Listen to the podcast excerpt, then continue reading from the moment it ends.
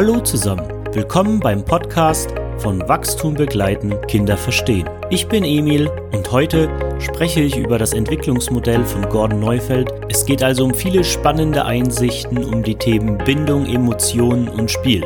Los geht's!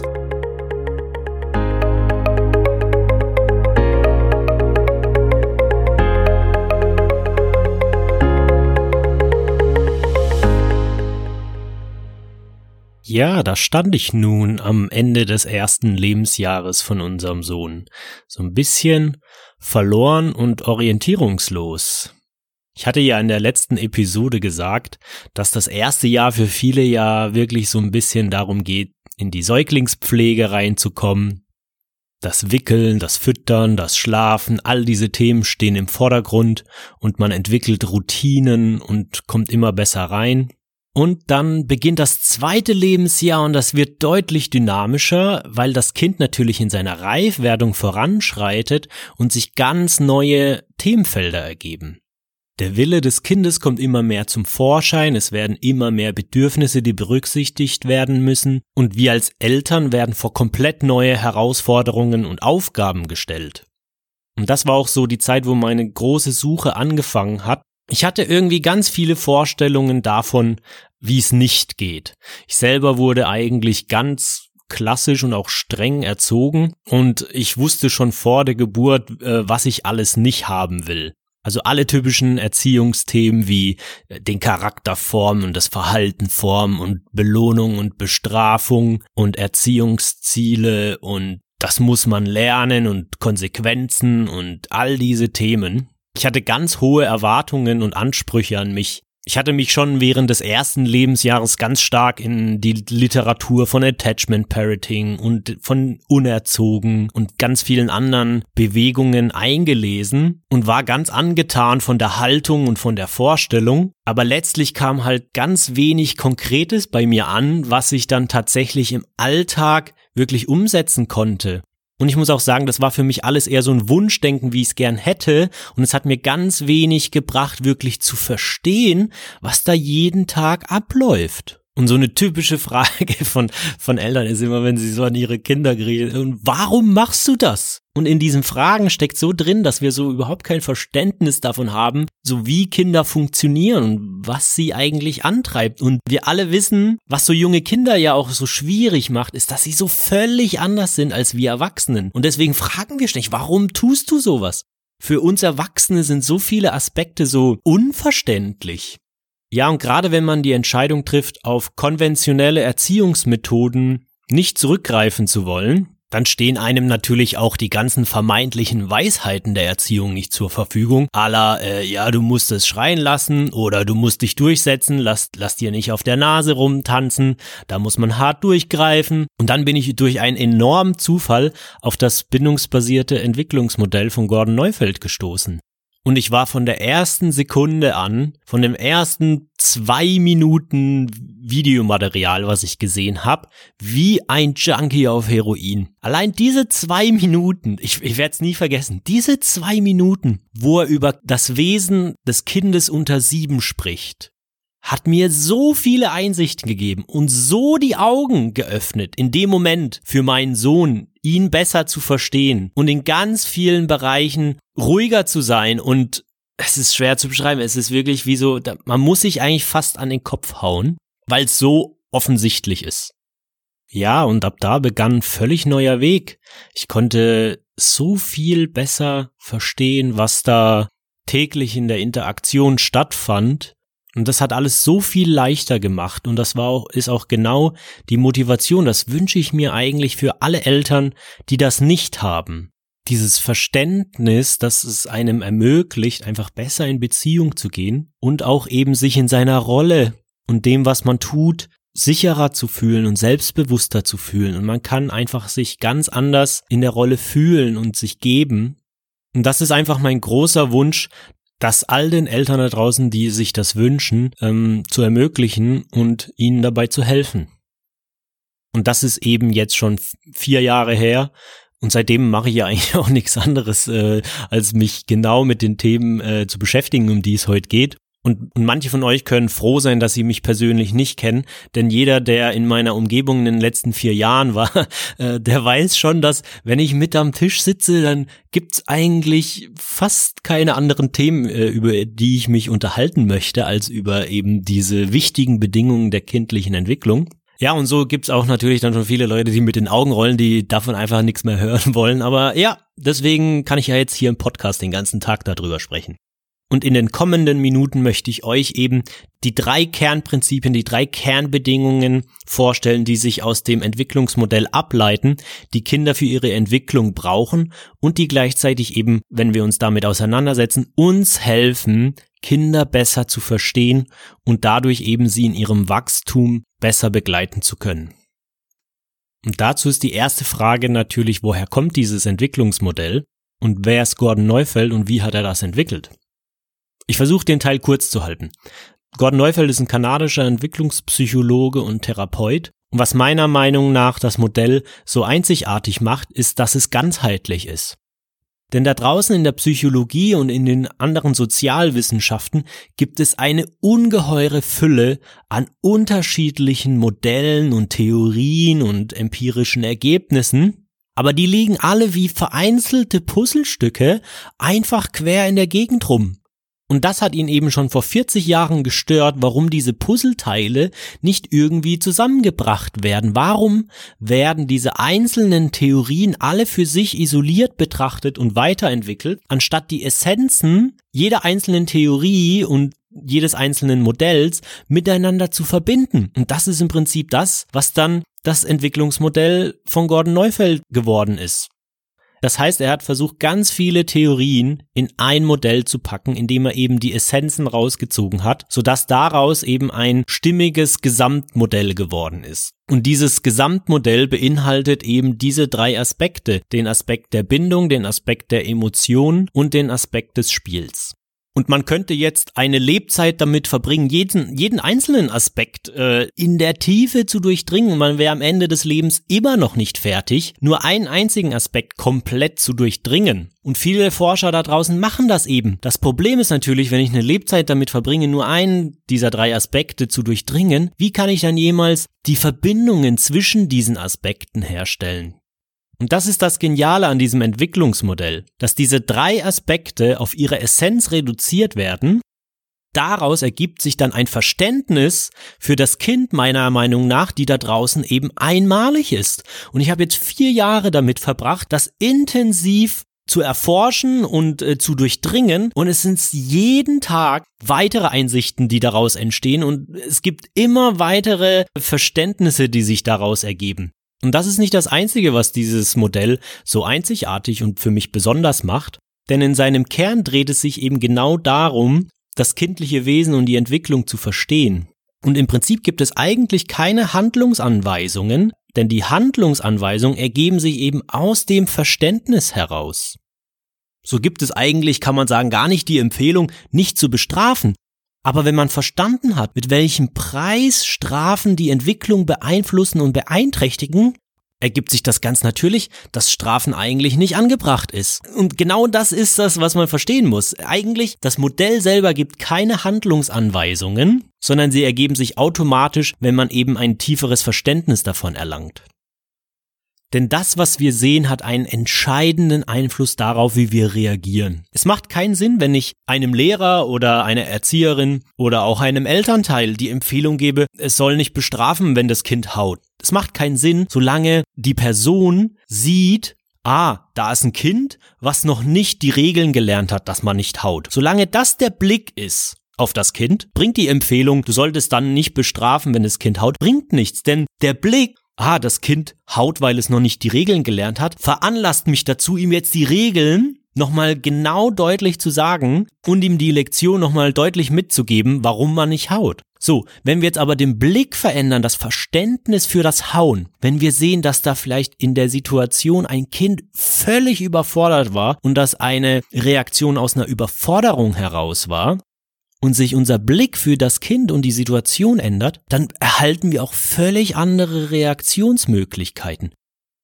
Wenn ich jetzt sehe, dass das Kind gehauen hat, weil es überfordert war, dann kann ich mich dem widmen. Dann geht es jetzt nicht mehr darum, dann macht eine Strafe gar keinen Sinn mehr. Warum soll ich das Kind bestrafen, weil es überfordert war? Ja, das macht gar keinen Sinn mehr. Jetzt erhalte ich ganz andere intuitive Handlungsmöglichkeiten. Jetzt frage ich mich vielleicht, oh, wie kann ich dem Kind helfen, in der Überforderung besser klarzukommen? Oder war es vielleicht sogar meine Verantwortung, das Kind aus dieser überfordernden Situation rauszuhalten. Ganz klassisches Beispiel, Zweijährige im Sandkasten oder, oder anderthalbjährige. In dem jungen Alter, wenn sich Eltern darüber wundern, ah, jedes Mal, wenn mein Kind im Sandkasten sitzt, haut es dem mit der Schaufel eins über den Kopf oder es wirft mit Sand, eben den Blick dafür zu schärfen, vielleicht ist diese Situation für dieses Kind in diesem Moment mit anderen Kindern im, im Sandkasten zu sitzen, eben einfach überfordernd. Und dann können wir auch ganz anders reagieren. Dann muss ich nicht anfangen, ihm ständig zu erklären, dass er keinen Sand schmeißen soll, sondern ich hole es aus der Situation heraus, die es überfordert. Und deshalb gibt es eben auch in diesem Entwicklungsmodell und diesem Ansatz, es gibt keine Tricks, keine Zauberwörter, nichts. Es, es geht immer um die Beziehung zum Kind. Und zwar von jedem einzelnen Menschen zu diesem Kind.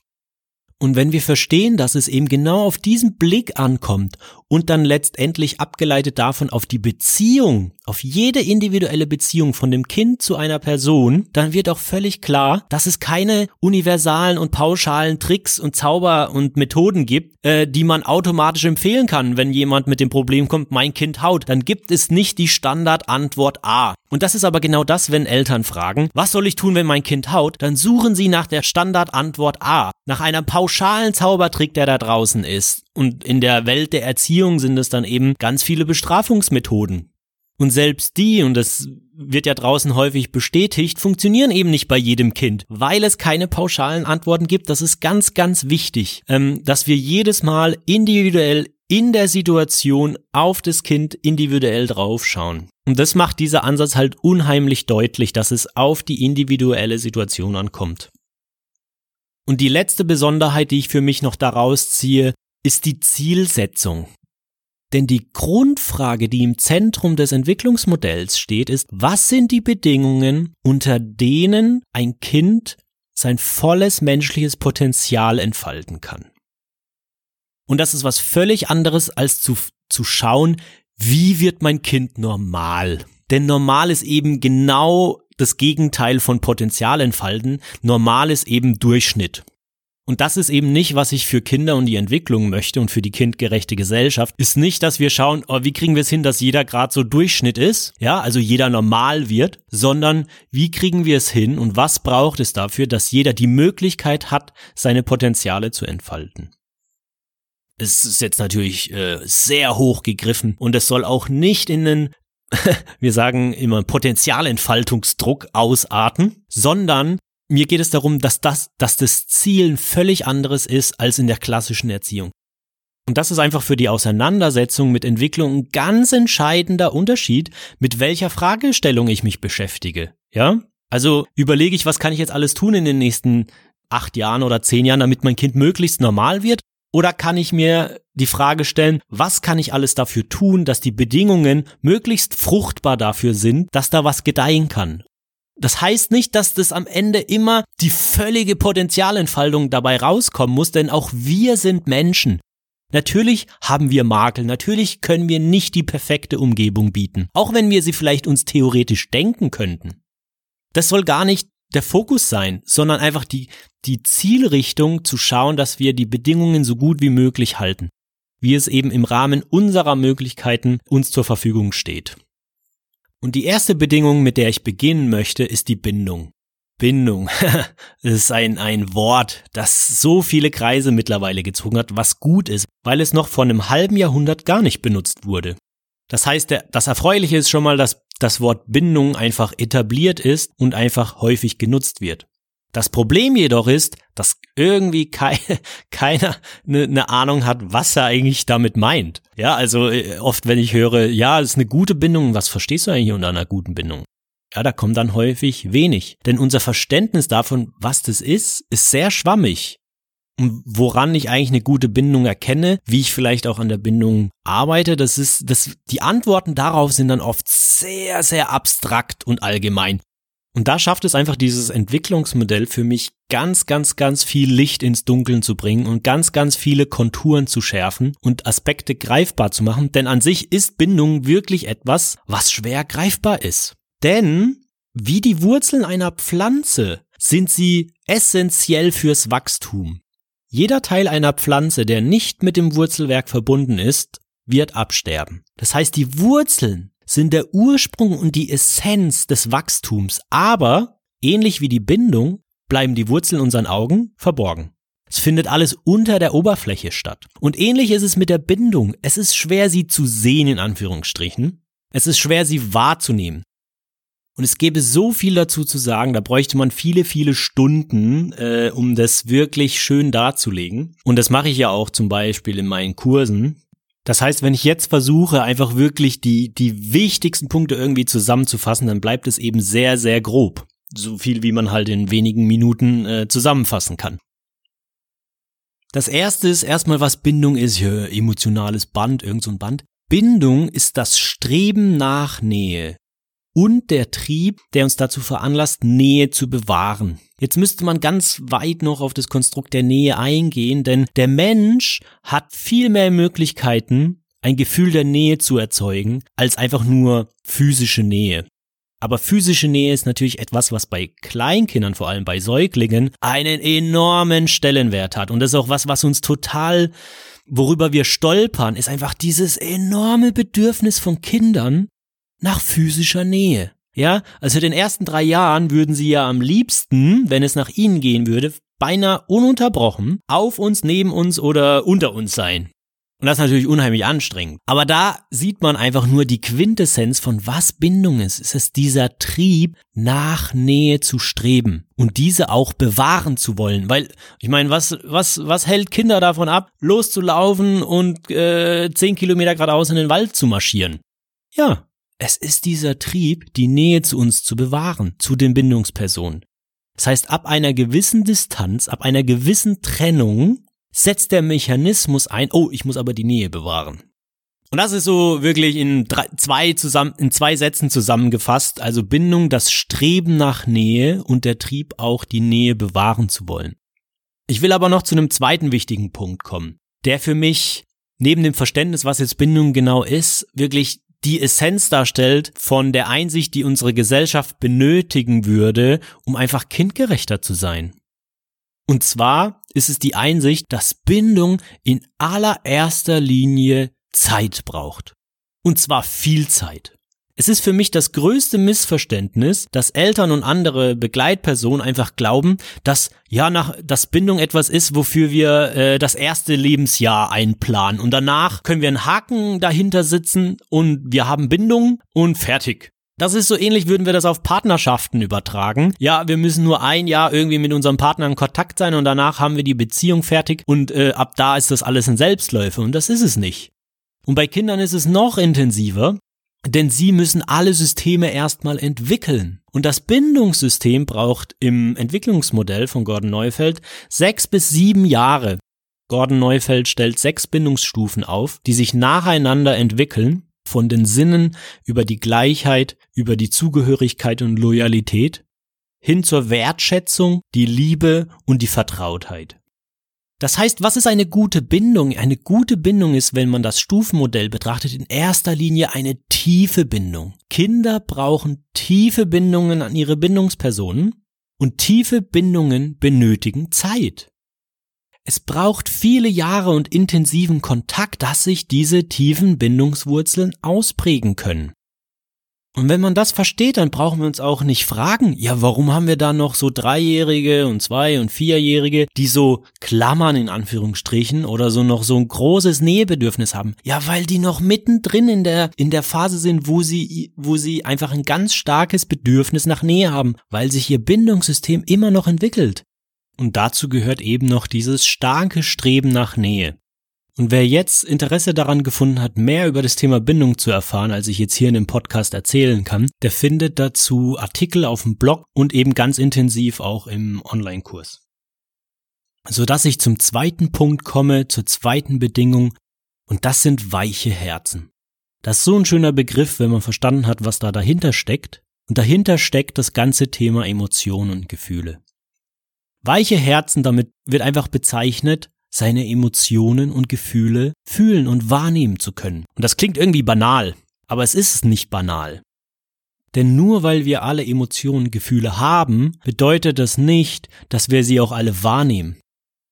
Denn in der Emotionalität, in unseren Gefühlen steckt eine zutiefst menschliche Eigenschaft. Und das ist die Eigenschaft der Verletzbarkeit.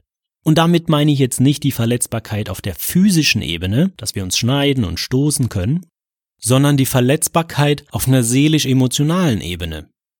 Wir können zutiefst verletzt werden von dem, was andere tun oder sagen. Und unser Hirn kann uns davor schützen, wenn diese Verletzungen zu groß werden, indem es eben Teile unserer Gefühlspalette und unserer Emotionen entweder abstellt oder wir sie nicht mehr wahrnehmen. Das ist dann eben oft die Ursache von Empathielosigkeit, von Rücksichtslosigkeit, von Egoismus und Narzissmus. Und es hat eben ganz große Konsequenzen, wenn wir diese Verletzlichkeit verlieren, denn sie ist eben zentraler Bestandteil des Menschseins. Und in dem Kontakt mit Kindern werden wir als Eltern mit der geballten Urkraft von Emotionen konfrontiert. das ist eben auch ein Grund, warum die Begleitung von Kindern oft so anstrengend und so schwierig ist, denn im Vergleich zu uns Erwachsenen haben sie die Muster noch nicht entwickelt, ihre Emotionen zu unterdrücken und zu verstecken. Junge Kinder haben keine Emotionen, sie sind ihre Emotionen. Ja, wenn sie wütend sind oder frustriert, dann durchströmt diese Emotion ihr ganzes Wesen. Sie haben dann nichts anderes in sich. Dasselbe gilt natürlich auch, wenn sie sich freuen oder eben auch, wenn sie traurig sind. Und mit der Wut und Trauer habe ich schon zwei zentrale Aspekte angesprochen, die so wichtig wären für eine kindgerechte Gesellschaft.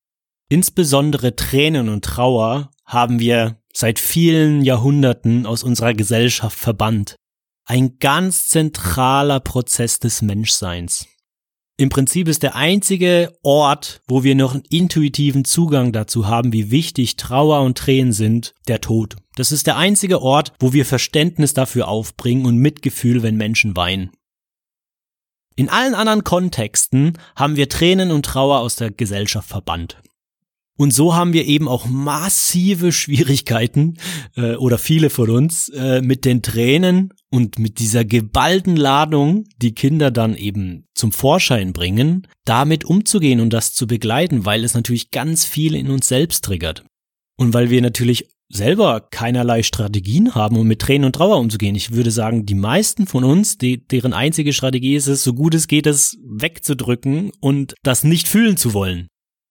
Und genauso gehen wir dann eben auch mit den Tränen und der Trauer der Kinder um. Wir versuchen alle Strategien auszupacken und zu finden, dass die Tränen so schnell wie möglich aufhören. Das war so ein entscheidender Moment damals, als ich Trauer und Tränen verstanden habe und dazu in Beziehung gehen konnte, weil ich aus dem Entwicklungsmodell verstanden habe, wie essentiell sie für die Entwicklung und fürs Menschsein sind. Denn ich hatte auch, wie viele, massive Probleme in der Begleitung der Tränen ähm, im ersten Jahr. Und ich finde, ein anderes Bewusstsein dafür, wofür Tränen da sind und dass sie eben nicht schlecht sind, ist einer der zentralen Aspekte, um besser mit Kindern in Beziehung gehen zu können und letztlich sie besser begleiten zu können. Und wenn man so auf die Gesellschaft blickt, dann sieht man eben da draußen, dass da so viele Menschen rumlaufen mit einem riesigen See ungeweinter Tränen in sich. Und das bringt mich zum nächsten Punkt und genau dieser angestaute See ungeweinter Tränen spielt nämlich eine große Rolle beim Thema Aggression. Achtet mal drauf. Es ist nicht möglich, dass jemand gleichzeitig traurig und aggressiv ist. Im Wechsel ja, also man kann kurz traurig, kurz, kurz aggressiv sein, wenn, ja, wenn man gar nicht richtig in die Trauer findet. Aber sobald wir in die Trauer finden, verpufft jede Aggression. Und das hat einfach auch damit zu tun, dass Aggression immer damit einhergeht, dass wir versuchen, noch was ändern zu wollen an Aspekten, die nicht mehr zu ändern sind. Nehmen wir das intuitivste Beispiel, was wir kennen, ist der Tod. Wenn Menschen andere Menschen durch tragische Unfälle oder so verlieren, dann gibt es eben zwei, oft zwei Wege. Der natürliche Weg ist es zu betrauern, dass wir das nicht mehr ändern können, dass dieser Mensch nicht mehr da ist. Zumindest physisch nicht mehr da ist. Und in dieser Trauer entsteht eine Akzeptanz. Trauer ist auch eine ganz wichtige Grundvoraussetzung für Resilienz. Wohingegen, wenn das nicht beweint wird, wenn das abgetan wird, dann entsteht daraus häufig eine Wurzel von Aggression, von Wut auf etwas. Vielleicht Wut auf die Person, die gegangen ist. Oder Wut auf sich selbst, dass man etwas hätte anders machen können oder sollen. Das sind zwei Wege, wie wir damit umgehen, wenn etwas in unserem Leben nicht so funktioniert, wie wir es haben wollten. Und das ist bei Kindern häufig so. Sobald Kinder ihre Tränen verlieren, dauert es nicht lange, bis die Aggression hochkommt. Und worauf ich da noch eingehen möchte, ist eben diesen Eskalationskreislauf, wie wir darauf reagieren. Beim Thema Aggression ist es einfach sehr, sehr offensichtlich und präsent, denn wir haben eine Null-Toleranz-Politik sozusagen gegenüber aggressivem Verhalten. Es soll auch nicht bedeuten, dass wir es tolerieren sollen. Es soll ja nicht heißen, dass es okay ist. Aber die Frage ist, wenn ein Kind aggressiv ist, weil es zum Beispiel frustriert ist über etwas, macht es dann Sinn, das Kind dafür zu bestrafen und ihm noch mehr Frustration zuzufügen? Das gleiche gilt zum Beispiel eins meiner Lieblingsbeispiele, weil wir das da draußen abermillionenfach finden, vor allem bei Pubertierenden. Wenn du ein Kind bestrafst, weil es gelogen hat, und die Frage ist, warum hat es gelogen? Und es hat vielleicht gelogen, weil es Angst vor deiner Reaktion hatte. Und jetzt wird das Kind bestraft, was noch mehr Angst erzeugt. Ist jetzt die Wahrscheinlichkeit, dass das Kind das nächste Mal lügt, gestiegen oder gesunken? Ja, das ist wieder dieser Blick, von dem ich vorhin gesprochen habe. Je nachdem, wie wir auf die Situation schauen, mit welchem Blick, danach ergeben sich auch unsere Handlungsmöglichkeiten. Und das Bestrafen hat eben vor allem einen enormen Effekt auf den emotionalen Bereich, auf dieses Thema der Verletzlichkeit. Denn eine Bestrafung geht ja eigentlich immer damit einher, dass wir dem Kind irgendwas wegnehmen, was ihm wichtig ist. Sei es ein Gegenstand oder ein Privileg oder eine gewisse Aktivität. Auf jeden Fall richten sich Bestrafungen ja danach aus, dem Kind im Prinzip weh zu tun, indem wir ihm etwas wegnehmen, was ihm wichtig ist. Und ich hatte ja gesagt, wenn wir zu oft verletzt werden, dann kann das Hirn uns davor schützen, indem wir eben das nicht mehr wahrnehmen, dass das weh tut. Und woran erkennt man das? Wenn wir dem Kind was Wichtiges wegnehmen und die Antwort ist, ist mir doch egal, ja, das ist das klassische Zeichen, dass da Panzerung eingetreten ist. Weil wenn es ihm nicht egal wäre, dann würde es unheimlich wehtun, das wegzunehmen. Aber sobald mir das egal ist, ja, kann es mir auch nicht mehr wehtun. Und das Problem ist, dass diese Panzerung dann dazu führt, dass wir auf der anderen Seite, und das ist der Eskalationskreislauf, die Bestrafungen immer wilder machen müssen. Denn jetzt äh, reicht diese Bestrafung nicht mehr auf, ist ihm egal. Ja, äh, jetzt muss ich mir noch was Neues ausdenken und, und dann schaukelt sich das so hoch, bis wir eben in der Pubertät in unserer Gesellschaft angelangt sind, wo wir den Kindern eigentlich nichts mehr wegnehmen können. Und dann sind wir völlig ohne Handlungsbefugnis, weil wir 15 Jahre lang nichts anderes gemacht haben. Und wenn ich aber einem Pubertierenden nichts mehr wegnehmen kann, weil er auch völlig selbstständig ist im Schlafen, in der Pflege, selbst wenn ich sage, du darfst nicht mehr hier wohnen, ja, dann wohnt er halt bei seinem Freund. Das heißt, da verlieren dann jede Handlungsbefugnis, wenn das die Art und Weise war, wie wir die Jahre davor damit umgegangen sind. Denn Bestrafungen haben einfach einen enorm hohen Preis. Und deshalb ist es unsere wichtigste Aufgabe mit, die weichen Herzen der Kinder zu schützen. Und natürlich gelingt uns das nicht jeden Tag, denn wie auch vorhin, auch wir sind Menschen.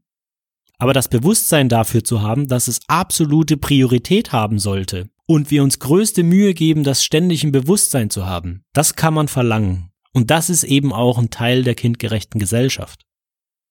Und dann braucht es aber noch was Drittes. Wenn wir den Kindern tiefe Bindungen ermöglichen, und das hatte ich ja gesagt, das sind die Wurzeln, ja, die versorgen das Wachstum mit Nähe, Geborgenheit, mit allen essentiellen Nährstoffen. Und wenn wir die weichen Herzen bewahren können, sodass die Emotionen ihrer Aufgabe nachkommen können, dass wir die Verletzlichkeit bewahren, das, was uns zum Mensch macht, dann braucht es aber noch eine dritte Bedingung für gesundes Wachstum. Und das ist das Spiel. Das Spiel ist der magische Ort der Natur, wo Wachstum stattfindet. Denn das Spiel ist der Ort der Ruhe. Und wir wissen aus der Biologie von unserem Körper zum Beispiel, dass Wachstum immer in einem Zustand der Ruhe geschieht. Muskelwachstum ist in der Erholungsphase. Unser Körper wächst, wenn wir schlafen. Unser Hirn reorganisiert sich, wenn wir schlafen.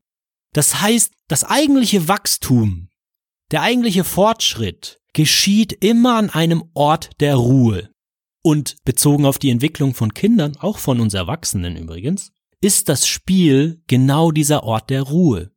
Im Spiel vergessen wir die Zeit, im Spiel rücken fast alle Grundbedürfnisse in den Hintergrund, weswegen sich manche Eltern Sorgen machen, wenn Kinder richtig tief spielen, haben sie keinen Hunger, sie sind nicht müde, sie suchen nicht nach Nähe. Im Spiel rücken alle anderen Grund Grundbedürfnisse in den Hintergrund.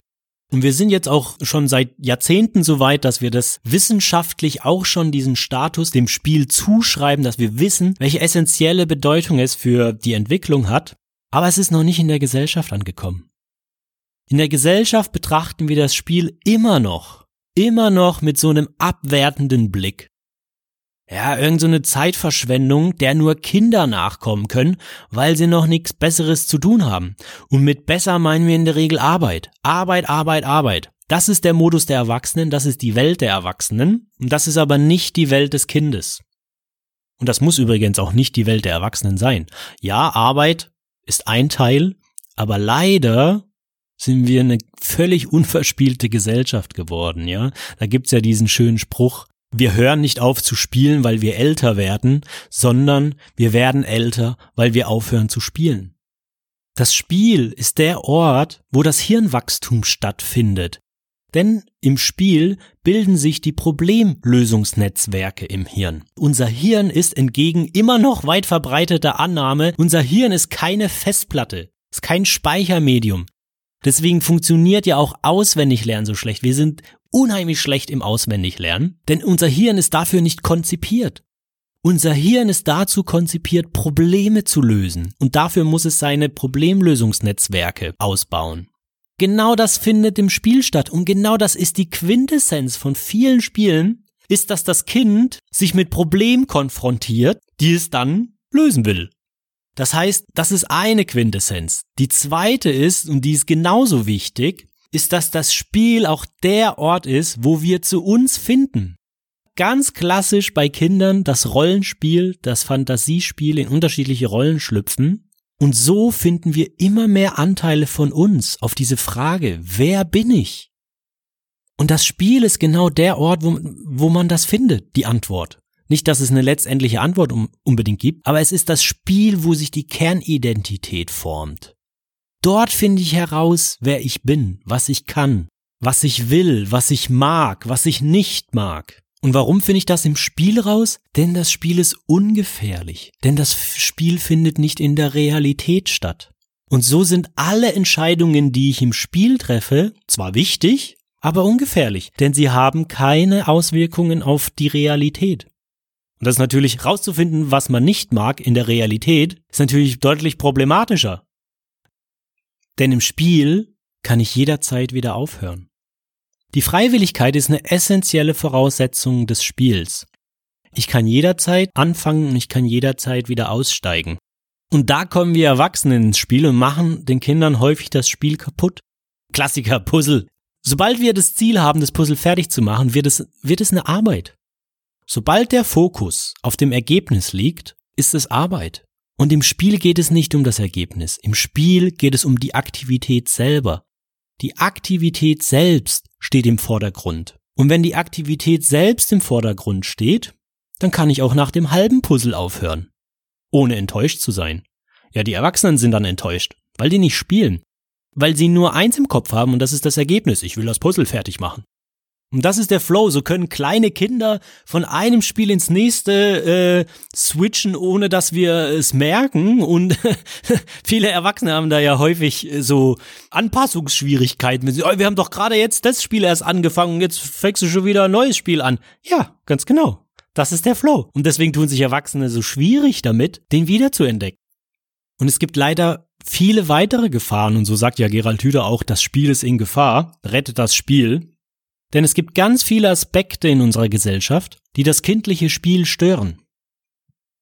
Eins hatte ich ja schon genannt, das ist allein schon unsere abfällige Haltung dem Spiel gegenüber, dass wir dem Spiel selten die oberste Priorität einräumen. Das Spiel muss dann irgendwie Platz finden, wenn dafür Zeit ist, wenn alles andere Wichtige erledigt ist. Und ich will nicht sagen, dass es natürlich auch ab und zu einfach wichtige Sachen gibt. Aber dazwischen brauchen wir auch Räume, wo das Spiel die wichtigste Sache ist. Das zweite ist, dass Spiel Freiräume braucht. Und diese Freiräume sind massiv in Gefahr.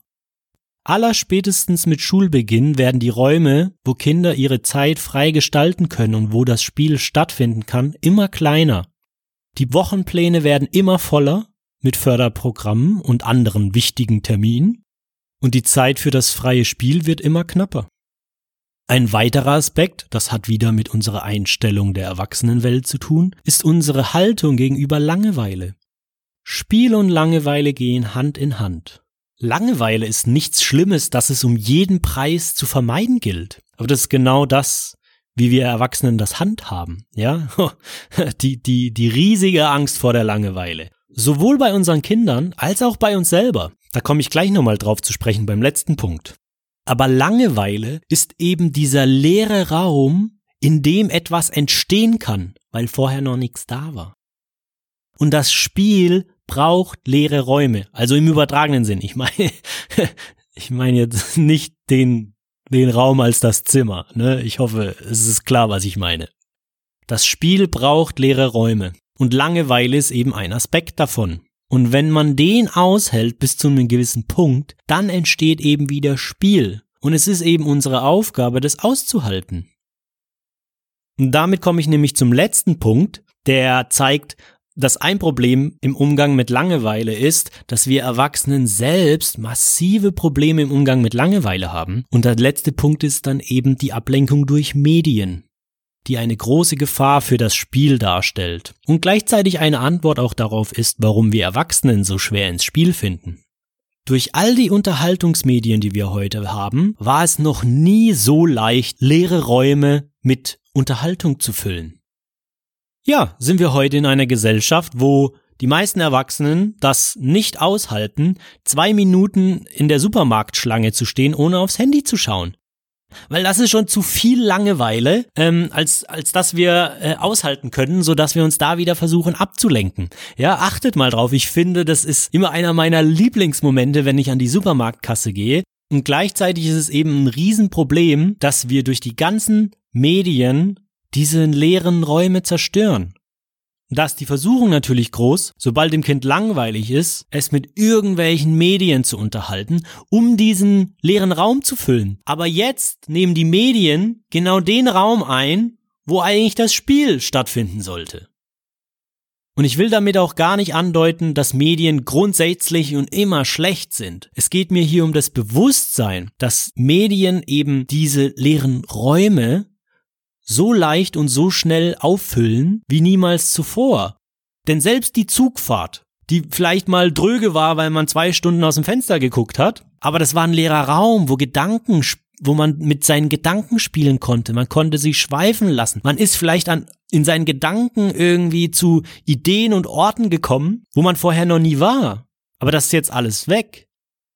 Es geht nicht darum, ja, wie viele Stunden jetzt am Tag und wie viel die Woche. Das ist alles Banane. Ja, weil dafür müssen wir wieder alles individuell betrachten. Man kann nicht sagen, ja, mit einer Stunde am Tag ist man gut bedient. Das kann für das eine Kind total Katastrophe sein und für das andere äh, zu viel oder zu wenig oder was auch immer. Sondern es geht darum, dass wir uns die Frage stellen, haben wir noch genug leere Räume, in denen was entstehen kann? Das ist unsere Aufgabe, wenn es ums Spiel geht. Genau diese Gefahr, dass die vollen Wochenpläne und die Ablenkung durch Medien und die ganze Zeit in den Institutionen, dass die alle leeren Räume auffressen. Das ist natürlich ein spannendes Thema, über das ich jetzt noch so lange sprechen könnte. Aber jetzt müssen wir mal zum Ende kommen. Ich habe jetzt versucht, in den letzten Minuten euch die drei Grundbedingungen der Entwicklung nahezubringen. Das ist auf der einen Seite die Bindung, zweitens die weichen Herzen, also dass alle Emotionen gefühlt werden können und die Verletzlichkeit bewahrt bleibt. Und drittens, dass wir genug Räume haben, wo sich das freie Spiel entfalten kann. Auf diese drei Punkte sollte sich unser Fokus in der Begleitung von Kindern richten. Wenn wir diese drei Punkte einigermaßen, und hier gibt's nochmal die Anmerkung, es geht nicht darum, perfekt zu sein. Die perfekten Bedingungen gibt es nicht. Aber wenn wir die drei Punkte annähernd anstreben und einfach ständig im Bewusstsein haben, dass diese drei Punkte einfach essentiell wichtig sind, dann gehen wir in eine gute Richtung. Dann schaffen wir gute Bedingungen für Wachstum, gute Bedingungen, dass sich Kinder entwickeln können, eben im Sinne davon, dass sie ihre Potenziale entfalten können. Nicht, dass sie alle normal werden. Und auf unserer Seite braucht es auch noch was. Das waren die drei Bedingungen, die die Kinder brauchen. Was es auf unserer Seite, auf der Seite der Begleiter braucht, ist dann noch Vertrauen. Vertrauen darin, dass wenn wir diese drei Bedingungen zur Verfügung stellen, die Natur den Rest macht. Ja, es ist wirklich die Analogie des Gärtners, dass wir eine Pflanze nehmen und wir haben die Verpflichtung, mit genug Erde, Wasser und Sonnenlicht im richtigen Ausmaß zu versorgen. Und da auch wieder das schöne Beispiel, dass jede Pflanze eine völlig andere Kombination dieser drei Aspekte braucht. Dieses Vertrauen in diese Bedingungen und auch in den Entwicklungsplan der Natur, dass dann da Wachstum stattfinden wird, ohne dass wir daran rumziehen müssen, ohne dass wir speziell jeden Aspekt fördern müssen. Ja, Konsequenzen, Lektionen erteilen, all diese Aspekte. Ja, die können wir weglassen, wenn wir in die Natur und in die Entwicklungsprozesse vertrauen und unsere Aufgabe nachkommen, unsere Verantwortung, diese Entwicklungsbedingungen, diese fruchtbaren Bedingungen bereitzustellen. Jetzt seht ihr auch schon an der Länge der Folge, warum ich am Anfang gesagt habe, dass es den Leuten in meinem näheren Umfeld schon manchmal stinkt, wie viel und wie oft ich über diese Sachen rede. Denn die Folge ist schon wieder viel länger geworden, als ich angedacht hatte. Und vor allem ist die Gesamtlänge ja viel länger als das, was ihr hier jetzt im fertig geschnittenen Podcast hört. Jetzt müsst ihr euch mal vorstellen, wie viel ich hier ins Mikro gequatscht habe. Aber das ist mir unheimlich wichtig und ich habe einfach die tiefe Hoffnung, dass je mehr ich rüberbringen kann, desto mehr Eltern da draußen erleben diese Momente, dass sie ihre Kinder besser verstehen und einfach besser in Beziehung zu ihren Kindern kommen. Und das bringt mich auch schon zum Ende der Episode. Ich hoffe, ihr konntet für euch Einsichten zu den Themen Bindung, Spiele und Emotionen mitnehmen. Ich hoffe, die Episode hat euch gefallen. Und wenn ihr Feedback habt an mich zu den Episoden, sind sie zu lang, zu kurz, Spreche ich zu laut, zu leise oder zu sachlich oder zu persönlich? Dann lasst es mich wissen. Ich freue mich über euer Feedback und ich danke euch vielmals für die Zeit, die ihr mir geschenkt habt. Und ich freue mich, wenn ihr auch bei der nächsten Episode dabei seid und mir eure Zeit schenkt. Tschüss, euer Emil.